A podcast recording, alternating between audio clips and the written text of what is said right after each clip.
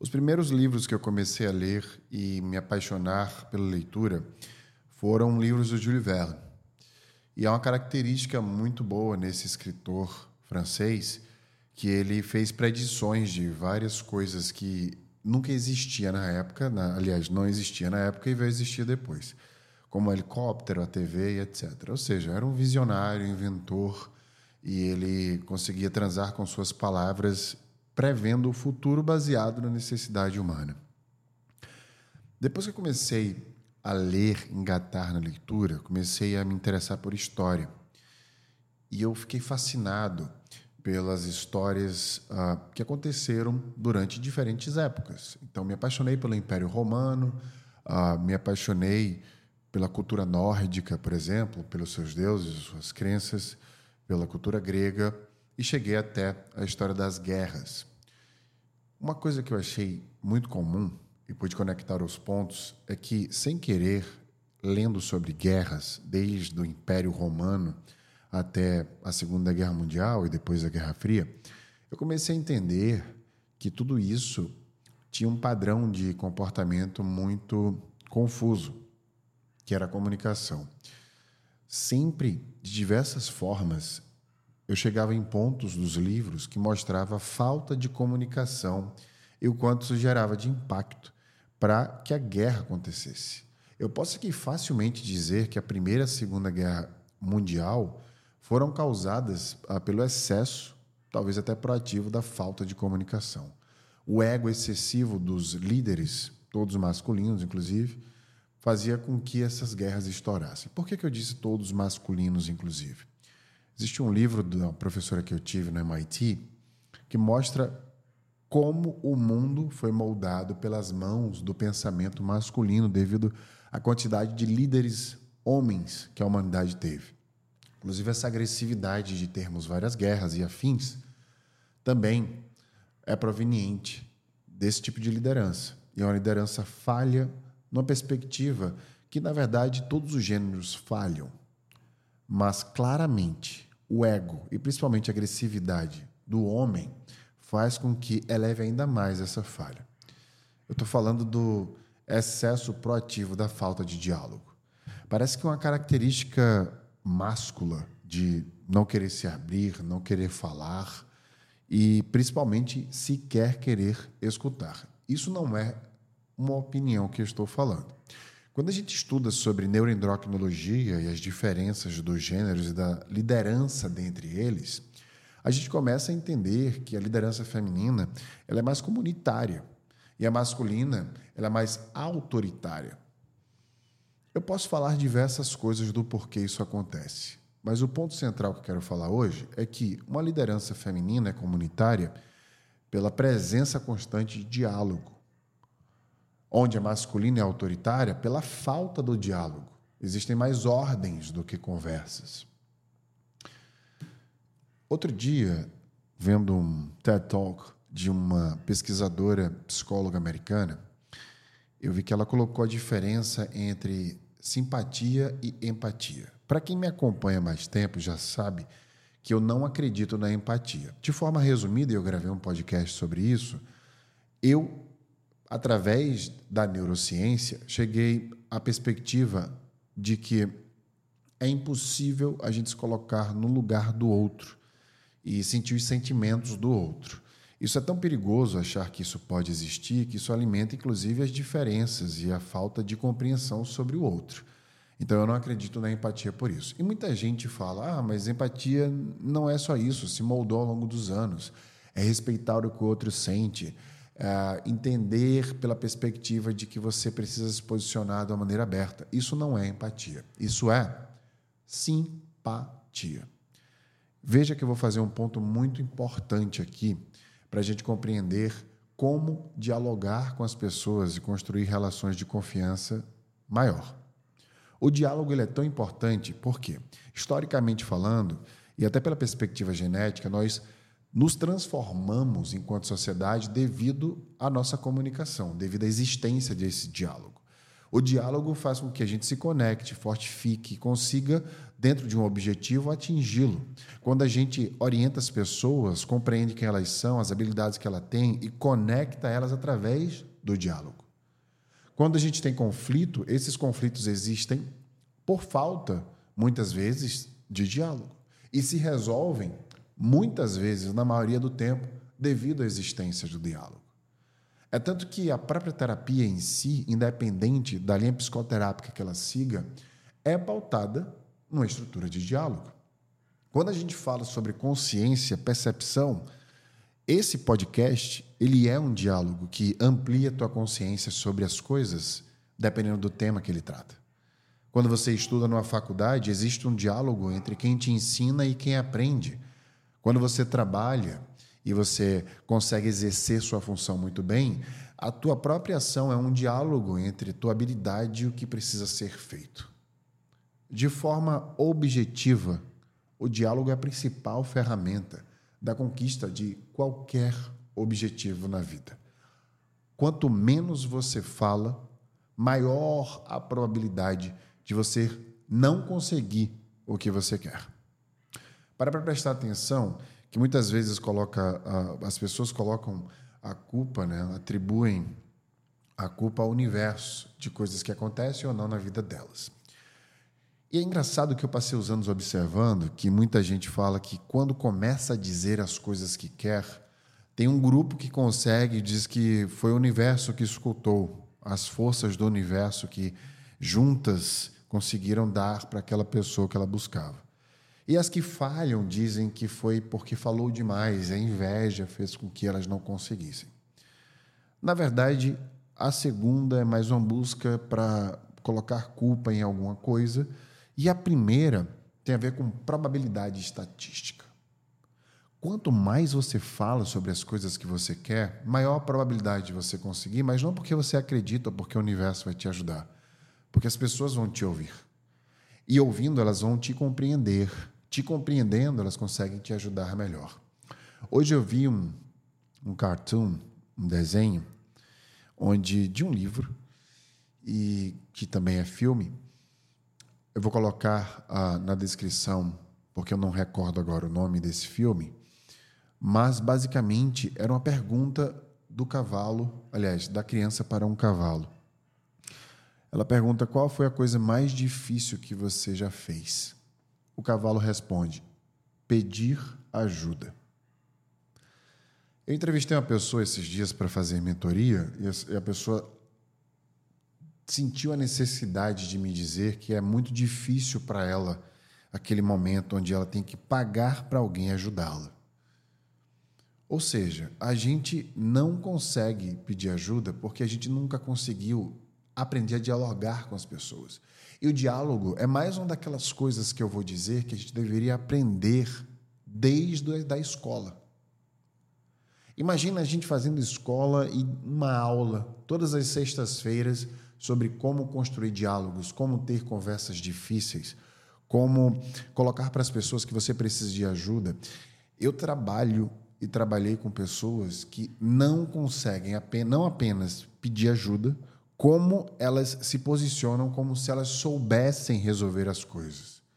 Parece que cria uma crise de ansiedade, um medo pelo julgamento do que eu vou achar se elas me pedirem ajuda como se a senioridade, inteligência, experiência delas fossem tudo para pôr água abaixo, simplesmente por um pedido num instante de uma ação isolada. Vou voltar ao caso da psicóloga, onde ela fala sobre simpatia e empatia. Quando a gente vai dialogar com alguém, a primeiríssima coisa que a gente vai fazer é escutar a pessoa. Quando alguém diz se você quer conquistar alguém, dê atenção à pessoa. A gente está se referindo a escutar as pessoas. Só que é muito aberto a gente falar que nós precisamos escutar porque temos dois ouvidos e uma boca. O que é escutar? Eu dialogo com diversas pessoas que mostram através da, da sua, do seu corpo, dos seus músculos da face, que elas querem falar estão desesperadamente esperando você terminar de falar para poder colocar para fora aquilo que uma palavra que você disse no início da tua fala fez com que ela sentisse aquilo tudo de ruim. Ela sequer deu ouvidos para todo o resto que você tem tentado dizer. E até antes de você terminar, vomita suas palavras no meio da conversa, como se fosse muito mais importante falar para você o que ela sente sobre aquilo do que necessariamente validar o que você sentiu. Escutar é você, primeiro, saber fazer as perguntas certas. Se você começar a perguntar de maneira assertiva, genuinamente tentando entender o que a pessoa tem a falar, quem está do outro lado vai sentir que existe uma abertura para poder colocar para fora. O segundo ponto importante para entender é que depois que você entende as perguntas que devem ser feitas, você precisa deixar a pessoa falar até o final. Se você quiser se expressar, você pode tentar interagir mostrando com o seu corpo, por exemplo, ou com um simples abrir da sua boca que você quer se expressar. Só que você precisa dar permissão da outra pessoa para fazer isso. Porque o diálogo vira um conflito justamente porque a gente se mete no meio do raciocínio das pessoas e até fala: perdi meu raciocínio de tanta coisa que você já falou mas era outra pessoa que estava se expressando. Ela tem o direito de terminar a falar o que ela quer. Depois que você escuta até o final, você se posiciona. Você pode incrementar com algumas outras perguntas para ter certeza que compreendeu e comece falando, entendendo o seu objetivo final com aquele diálogo. É se entender, se alinhar, ou é conflitar, partilhar? O que é que você quer disso? Eu sempre costumo a orientar as pessoas a ter conversas difíceis, começando a dizer o quanto elas prezam pelaquela relação e pelaquela conversa, o objetivo dela. Ou seja, olha só, estou te chamando aqui porque eu quero muito que a gente trabalhe melhor em conjunto e eu quero te escutar e entender como a gente pode fazer isso, por exemplo. Porque se você já chega colocando para a pessoa um sentimento ruim e culpando ela por isso, a probabilidade de haver conflito é muito grande. Outro ponto importante para você entender é que no diálogo a gente precisa sempre instruir as duas partes, ou seja, você mesmo e a outra pessoa, ao objetivo. Olha, eu entendo que você se sente assim, me desculpe se você se sentiu dessa forma, a gente precisa se alinhar. O que a gente pode fazer para a gente conseguir isso? Porque você não é culpado sozinho, ou não existem culpados às vezes. Então, não é que você vai se responsabilizar sozinho por tudo. Porque muitas vezes você está certo e você vai cobrar alguma coisa a alguém porque a pessoa errou com você também. Mas maturidade não é isso? É a gente amar o outro por nós dois? De maneira literal e filosófica. Se você tem um objetivo, o que é mais inteligente? É você brigar com a pessoa, conflitar com ela ou tentar levá-la a fazer aquele objetivo? Eu sempre gosto de dar o exemplo da minha filha. Esses dias ela não estava fazendo um exercício da escola de músicas da forma que deveria para uma apresentação que ela vai ter. E eu chamei a atenção dela de uma maneira assertiva. Eu falei que era o sonho dela e que ela precisava se comprometer. E que se ela está me dizendo que não tem tempo para se comprometer, para gravar vídeos e mandar para o professor de música, é porque ela não está priorizando aquela atividade, o sonho dela. E eu fiz um exercício futurístico com ela, que eu ensino inclusive no meu curso de Neurostorytelling. Olha no futuro, daqui a 10 anos, você vai ser você vai gostar de ter feito qual tipo de escolha? Ter se debruçado no teu sonho de fazer música porque é teu sonho, não é meu sonho. Eu estou investindo em você, não em mim mesmo. Você pode parar quando você quiser, inclusive. Ou você vai querer ter passado a maior parte do tempo fazendo de qualquer jeito, de qualquer forma. E eu finalizei dizendo: Eu tenho certeza que quando você crescer, você vai me agradecer por esse tipo de conversa que a gente tem. O diálogo molda, educa, coloca no trilho de volta.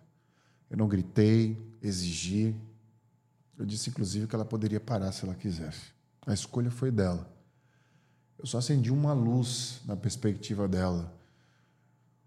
Uma coisa que talvez não seja maravilhosa de ouvir, mas a longo prazo vai ser, ao ponto dela ser grata por isso. Assim devem ser os diálogos, cheios de objetivos benéficos para todos os lados, não só para um, porque não é uma manipulação. O diálogo é uma persuasão, ele flerta com o objetivo comum das pessoas. Então, dentro desse objetivo de escutar as pessoas, essa diferença entre empatia e simpatia nessa mesma teoria, voltando mais uma vez para isso, é que quando a gente escuta as pessoas e valida o sentimento delas, sendo esse o primeiro ponto que você deve fazer ao escutá-las, ouvir e validar, você está sendo simpático à pessoa.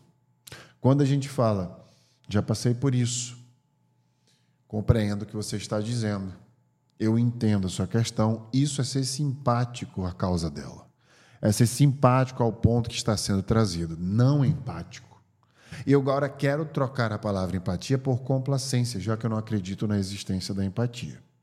Quando a gente quer entrar uma camada a mais na confiança da pessoa, estabelecendo um diálogo de direcionamento contínuo, de confiança, e, por exemplo, a gente precisa sair do posicionamento do simpático, de validar apenas o que a pessoa sente. Como é que a gente faz isso? Através da complacência. A complacência, além da simpatia, ela vai pela compreensão de que você, apesar de não sentir o que o outro sente, você precisa respeitar aquele sentimento. Então, ao invés de a gente ficar tentando falar que entende, ou simplesmente dizer para o outro que você já passou por aquilo e sabe como é, você pode perguntar para aprender o que a pessoa está sentindo, mas apenas para ter uma perspectiva de saber que você precisa se comportar de uma maneira diferente ou ajudá-la a se sentir de uma maneira diferente sobre aquilo que está sendo conversado. Veja, o que eu estou propondo aqui é que o diálogo assertivo é aquele onde a gente consegue respeitar o sentimento dos outros através de um estudo daquilo que causa mal ao outro. Veja uma relação onde você namora com alguém e quer casar com essa pessoa. Imagina uma relação que não tem diálogo. Para onde você acha que vai essa relação? Agora, imagina uma relação onde existe um diálogo e você é apenas simpático, validando o tempo inteiro o sentimento da outra pessoa. Até onde você acha que vai esse desgaste de ficar validando tudo e sendo simpático a todo o sentimento dos dois? Daquele que fala e acha que você está o tempo inteiro validando e talvez não esteja entendendo de fato o que está acontecendo e não faz nada por isso. E teu, de estar sempre lá querendo apoiar a outra pessoa, não importa o que seja. Agora eu quero trazer um terceiro cenário onde você para, entende, pergunta, posiciona o seu próprio sentimento sobre aquilo de uma maneira onde você não culpa o outro, mas fala de si.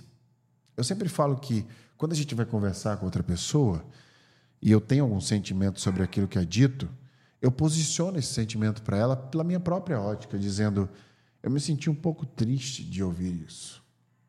Veja que não tem a ver com você que disse o que você disse, mas tem a ver comigo. Eu fico triste com esse tipo de coisa sempre quando acontece. É sobre mim neste momento e não sobre o que o outro me causou. Então, minha proposta para que a gente melhore os diálogos e seja mais assertivos com eles é que a gente consiga, dentro do que eu chamo de respeito, e perguntando pela maêutica socrática, até da consciência ao outro também daquilo que ele está me dizendo. Porque às vezes eu me senti diferente sobre algo que eu quero te falar, coloco para fora, mas eu não trabalhei aquilo dentro da minha cabeça. Eu não compreendi o suficiente para ter aquele diálogo. Porque a gente não foi instruído a ter diálogo. Esse ponto é tão importante e é tão negligenciado e tantas pessoas não fazem eles, a maioria, na verdade, não faz esse tipo de estrutura de respeito ao diálogo que a gente sempre acaba desconstruindo as relações ao invés de construí-las. Eu sempre falo isso para todas as pessoas próximas a mim. É preciso investir nas relações. Não apenas investir em si, exigir que o outro uh, seja bom para você o tempo inteiro e, quando não for bom, trocar aquela pessoa. Proteja e invista suas relações. E a melhor maneira de você forrar um cobertor sobre a tua relação, seja ela qual for, de trabalho ou não, é dialogando. É colocando para aquilo para fora que você sente, é estruturando nesses passos que eu dei para que vocês consigam resolver em conjunto aquilo que você precisa falar. Lembre-se que muitas vezes o diálogo é como uma reza, uma terapia. O fato de você falar e colocar para fora não apenas vai te fazer sentir melhor apenas no ato de colocar para fora, como você vai trabalhar a audição naquela fala. E lembra como a gente percebe o mundo? Pelos nossos sentidos? Então, se você fala em voz alta o que você está sentindo, os seus problemas, você está se escutando. Acessando outras camadas do cérebro, aquela informação vai chegar diferente para você e conectar com pontos que ainda não conectaram. E muitas vezes você vai conseguir resolver problemas só pelo ato de falar e se escutar. Se escutar é o ponto que eu queria chegar. Se a gente não foi ensinado a escutar o outro, é porque com certeza a gente não sabe se escutar. Pesquisas já apontaram por diversas vezes que quem fala sozinho desenvolve mais inteligência por conta da expansão de consciência. Todas as vezes que eu tenho um problema, eu fico falando sobre esse problema no chuveiro, às vezes na cama, ou às vezes eu ligo para as pessoas e fico repetindo a mesma história várias vezes. Eu fico andando pela casa enquanto falo. Aquilo me faz um bem tão grande e, ao mesmo tempo, alimenta a minha consciência. Às vezes eu sonho com aquilo, porque de tanto falar ficou vívido na minha memória e eu acabo, muitas vezes, sabendo o que fazer depois. Se eu pudesse te dar um conselho a partir de agora, seria que a melhor coisa que você pode fazer para você mesmo, para dialogar melhor com uma outra pessoa, é iniciar esse diálogo com você mesmo. Você é a pessoa mais importante dessa estrutura de diálogo. E o que você faz quando você se escuta vai fazer toda a diferença nas ações que você vai tomar depois que você se escutar. Eu sempre pensei que escutar as pessoas fosse muito mais sobre prestar atenção na fala dela. Mas eu me sentia perdido quando eu prestava atenção na fala dela, porque não tinha uma contextualização suficiente para mim. Mas, na verdade, aquele que é assertivo é aquele que sempre entende o significado do que ouviu antes de falar. Porque quem se antecipa à escuta não fala, apenas emite sons vazios. Para que você seja valorizado quando você fala, a tua fala precisa carregar conhecimento. E sabe qual é a base central do conhecimento? A aprendizagem. Olha para a tua vida. Olha para as pessoas que estão ao teu redor. E a partir de agora, se responda a seguinte pergunta: O quanto você genuinamente aprendeu sobre o que elas te dizem e quem elas são?